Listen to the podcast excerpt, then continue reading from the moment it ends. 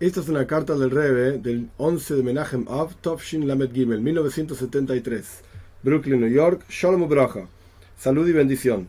Recibí su carta sin fecha, en la cual usted escribe que no puede definirse a sí mismo como un judío, a pesar de que nació de una madre judía.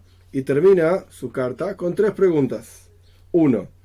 ¿Cómo puede una persona específica considerarse como relacionado a la religión cuando no tiene fe en la existencia de Dios. Esta persona dice, yo soy ateo, para mí no existe Dios, entonces ¿por qué me consideran judío? 2. En el judaísmo falta, según su opinión, el elemento de elección, libre albedrío.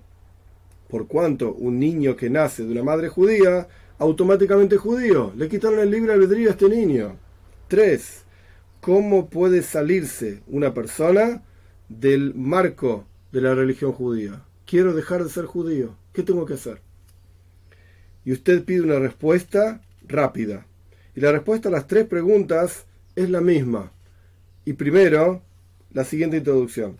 La religión judía no se parece a las, a las demás religiones en un asunto fundamental, que está basada no solamente al respecto del pensamiento y la palabra, sino que en la práctica concreta y tiene que ver la religión judía, rodea, digamos, a, toda la, a toda la vida del Yahudí, desde el primer momento, a toda la vida del judío, desde el primer momento en que nace o que se convierte el no judío, una conversión de acuerdo a la ley judía, a la halajá, hasta el punto final, hasta el momento final de su vida en este mundo.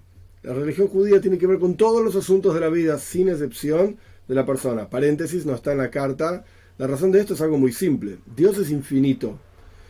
Su sabiduría, que es la Torah, es infinita.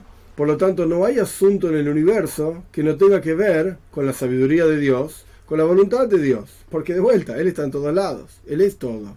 Entonces, todo lo que existe y todo lo que nos ocurre tiene que ver con Dios.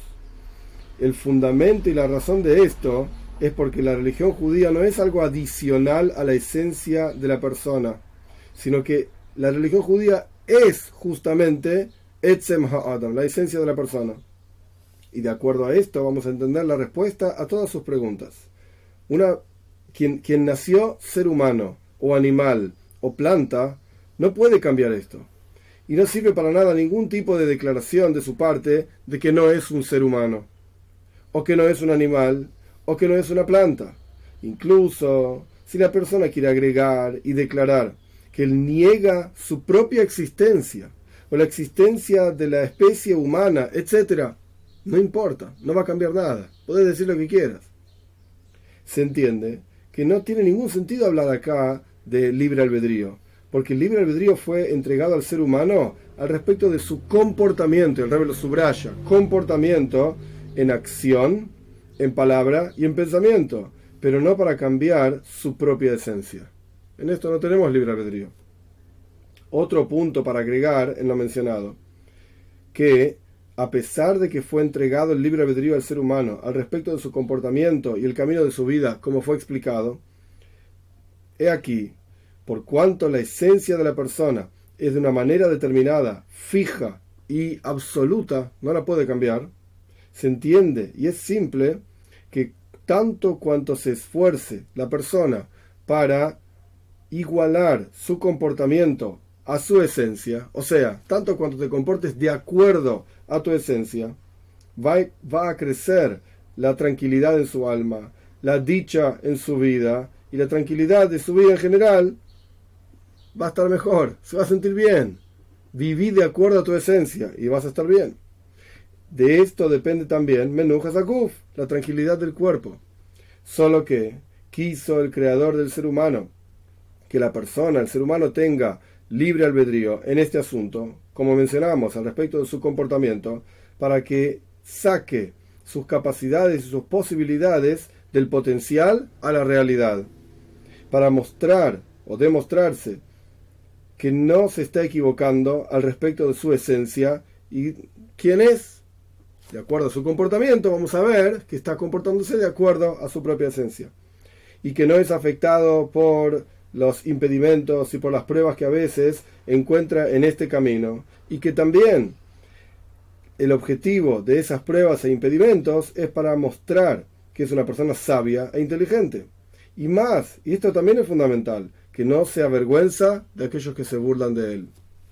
Se entiende que yo sé que se puede discutir todo lo mencionado, pero mi intención en esta carta no es discusiones, sino que, por el otro lado, mi obligación y también mi mérito es decir la verdad como yo la veo, sin ningún tipo de duda en esto. Que sea la voluntad de Dios que utilice su tiempo y sus posibilidades y toda su capacidad para vivir y comportarse en su vida cotidiana de acuerdo a su alma, que es, como es conocido el lenguaje, Heile que lo mal mamesh, como dice en el Taño del Alterreb, una porción de Dios en lo alto literalmente. O sea, utilice su vida para vivir de acuerdo a su alma. Y ya dijeron nuestros sabios, su memoria sea bendita, que no hay nada que se oponga a la voluntad con braja, con bendiciones para tener buenas noticias en todo lo mencionado.